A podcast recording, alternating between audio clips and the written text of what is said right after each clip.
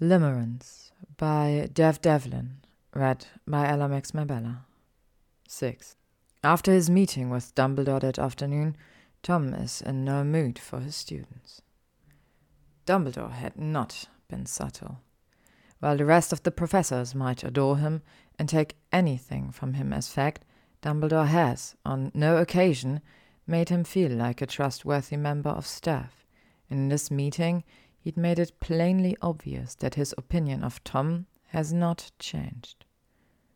Perhaps to find the culprit, we need look inwards. Inwards, he said. Inwards. The other professors had not heard it, but he had, and he'd heard it loud and clear. Dumbledore did not mean inwards, as in considering the students, as the others had assumed. No, not inwards as in considering the stuff, but inwards as in those present there and then in his damn office, in that damn meeting. Tom's fists tighten. Dumbledore suspects. Professor Dumbledore will figure it out, even without me. Professor Dumbledore will figure it out, even without me. Professor Dumbledore will figure it out, even without me. It is maddening. Tom had restrained from releasing the basilisk for years. He'd itched in his fifth year, he'd longed in his sixth, and he'd almost done it in his seventh. But despite the overwhelming temptation, he'd still restrained. And yet, even after thirteen years of restraint, and nothing but perfect behavior, Dumbledore still did not trust him. Nothing had ever been enough to sway him, and so Tom had restrained no more. He has no proof, Tom knows. Aside from Miss Granger, he left no proof to find, and there is nothing the old man can do to prove it. But nonetheless, he suspects, and it is maddening. Maddening as the increasing numbers in the impure. Maddening as the continued secrecy of Wizarding World. Maddening as is she, his anomaly, his own personal tormentor. He closes his eyes and stops himself. She's nothing. She's brilliant and she's foolish, and despite what she knows, despite what she's seen, Miss Granger is nothing. She's a teenage mudblood with a nose big enough to gouge eyes with, and she is less than nothing. He will handle Dumbledore. He will be difficult to sway, and he will need someone to take the blame for Warren's murder, but still, he will handle Dumbledore. She will soon be gone. Dumbledore will not figure it out, and bright shining Miss Granger will be wrong. Miss Granger is nothing, and yet when she arrives at his classroom at 3.59, trailing closely behind Weasley and Potter, he does not particularly mind the sight of her. Here, sir, Potter says when they reach his desk, offering up his essay on unbreakable vows. Tom takes it and looks down at it only briefly before Weasley says, Wrote it all on my own, Professor, and hands his over too. Miss Granger doesn't say anything, merely handing him a wad of folded parchment she'd pulled from her bag. Thank you, Weasley. Potter, Granger. She does not meet his eyes, and so Tom glances at the clock. Considering you've technically entered on time, I won't take any marks, though next time might I advise you meet the deadline with something more tangible than the length of Weasley's attention span. You should have your marks by Wednesday. Yes, sir, grumbles Weasley. Thanks, Professor. Potter looks to be fighting a smile. Miss Granger is silent. He waves them off, and the three of them scarper as hastily as they arrive. Tom doesn't give in to the temptation to immediately look at hers, knowing that if he were to start, he wouldn't be able to finish reading before his next class arrives. Instead, he adds the essay to the growing pile on his desk. He looks back up at the sound of trailing footsteps to see that Miss Granger has stopped in the doorway. When she turns back to look, features guarded, he smiles.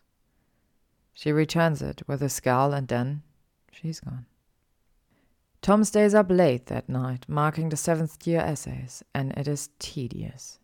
It is still an effort to restrain himself from flicking through them to find hers, but he manages, instead, using it as motivation to continue and marking them in the order by which they've been handed to him.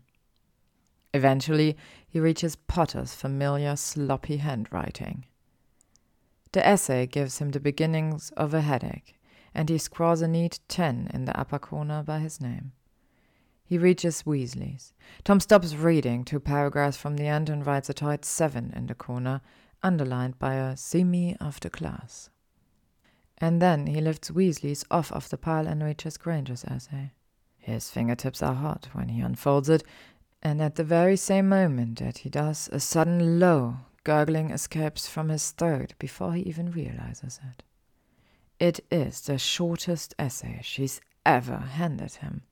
As he continues to stare at it, his gurgle becomes a laugh, and then he laughs and he laughs. It is two words long.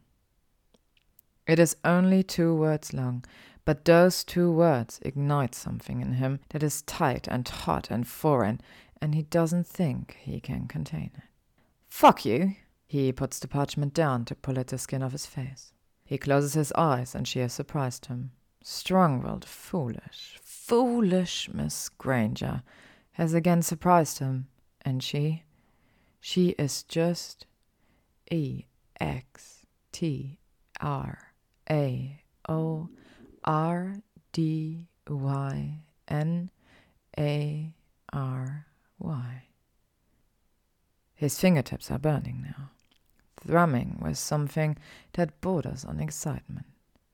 He takes up his quill once more and writes a neat fifteen in the upper corner of the page. Then he stops his grading for the night and goes to have a long, cold shower. 7. The first thing Tom does when his seventh years re enter his classroom is hand them back their essays. He does so slowly, one by one, taking his time with each student, just so that when he reaches her desk, he will be able to see the look on her face. Miss Granger. She looks up at him, and oh, she looks guilty. And when he hands her her parchment, she sheepishly takes it from him. He remains where he is, watching as she opens it, and at once her eyes widen. All traces of guilt vanish, and she looks up from her grate to stare at him with accusation and horror and fury. When Tom speaks, it is low and just for her. Well done, Miss Granger. Some of your best work yet. And for the entire remainder of the class, he sees as she boils in her seat. That evening, Miss Granger enters his office behind the classroom without knocking, and when she does, she brings a storm with her. She's a mess. She's irate and ruffled, and she is beautiful. The only greeting she gives is in the slamming of her palm down upon his desk, a graded sheet of parchment scrunching beneath her fingers. What is this? Tom stares, drinking her in. Brilliant, foolish, beautiful Miss Granger. Could you close the door, Miss Granger? Is this is this a bribe? In her voice are tremors. If you think that that I would, great well not buy my silence. He sighs and flicks his wrist, and the door swings shut behind her. Then he pushes his chair back, creating a distance between himself and his desk, between himself and her. I was under no impression that they would. It's what?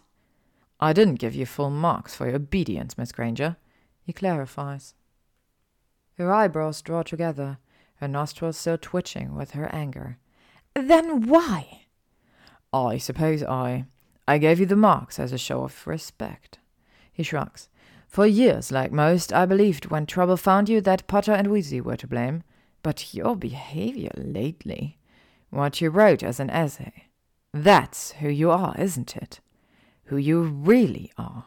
I. What are you? Th- that's nonsense. You hide, Miss Granger. He leans his body slightly forward, closer to her. You hide in plain sight. You, you are good. I don't deny that. You're an innocent. But there's something more, isn't there? Something that others don't see. Something in you that doesn't merely want perfect scores and perfect record. It wants more. It doesn't want to hide behind them. It doesn't want to be contained. He rises now, and he circles towards her, and for once she does not retreat. You hide in plain sight, just like me. But you, you showed me, and now I see you. She blinks rapidly, and the side of her nose is raised half a skull. I am nothing like you. The defense in her tone has him smiling. You are everything like me. You murderer, she spits. I am nothing. He strikes. He grips her shoulders tightly, roughly, pushing her back so that her legs collide with his desk. And though she gapes, he can feel her muscles contracting through her clothing. She makes no attempt to run. Fuck you, you told me. He leans in closer and his voice is low. That's what you wrote, and it was honest, wasn't it? You were honest. You were finally unapologetically yourself, weren't you? That must have taken a great deal of courage to be so honest with me. He sees the beginning of tears pooling in her eyes, but behind them the fire still lingers. Yes, she sniffs. You saw me. You saw what I did to her. I wouldn't have chosen for you to see that, but you did. And I was forced to be honest with you, and now I want you to continue what we've started. Be honest with me, he says. Hermione. Her lip quivers. You're angry with me, he says, questioning. You're furious? She makes a single stiff nod. Seeing me, seeing what I did, that hurt you? Another nod. I hurt you. This time, when she nods, it is accompanied by a slight whimper. You trusted me, and I broke that trust. You looked up to me, you admired me, you even, well, you liked me, didn't you? You had a perception of me built up in your head that didn't align with what you saw me do, and now you feel like that. Like I've been taken from you, don't you? She doesn't respond, and the only movement she makes is in the bobbing of her throat. But then, a nod. He breathes outward gently through his nose. I'm sorry, he murmurs. When she blinks, a tear rolls down her cheek. He releases her shoulders, wiping the tear away with his thumb, and the skin of her cheek is soft and warm, like silk. Why did you do it? She whispers, and another tear breaks free. Why did you? He cups her cheek now, his other hand mirroring the gesture, and when she does not move, he leans down and rests his forehead on hers. I'm sorry, he repeats. She was a student. Her voice cracks. She was. Can't you? Couldn't you just make me make me forget? Oh.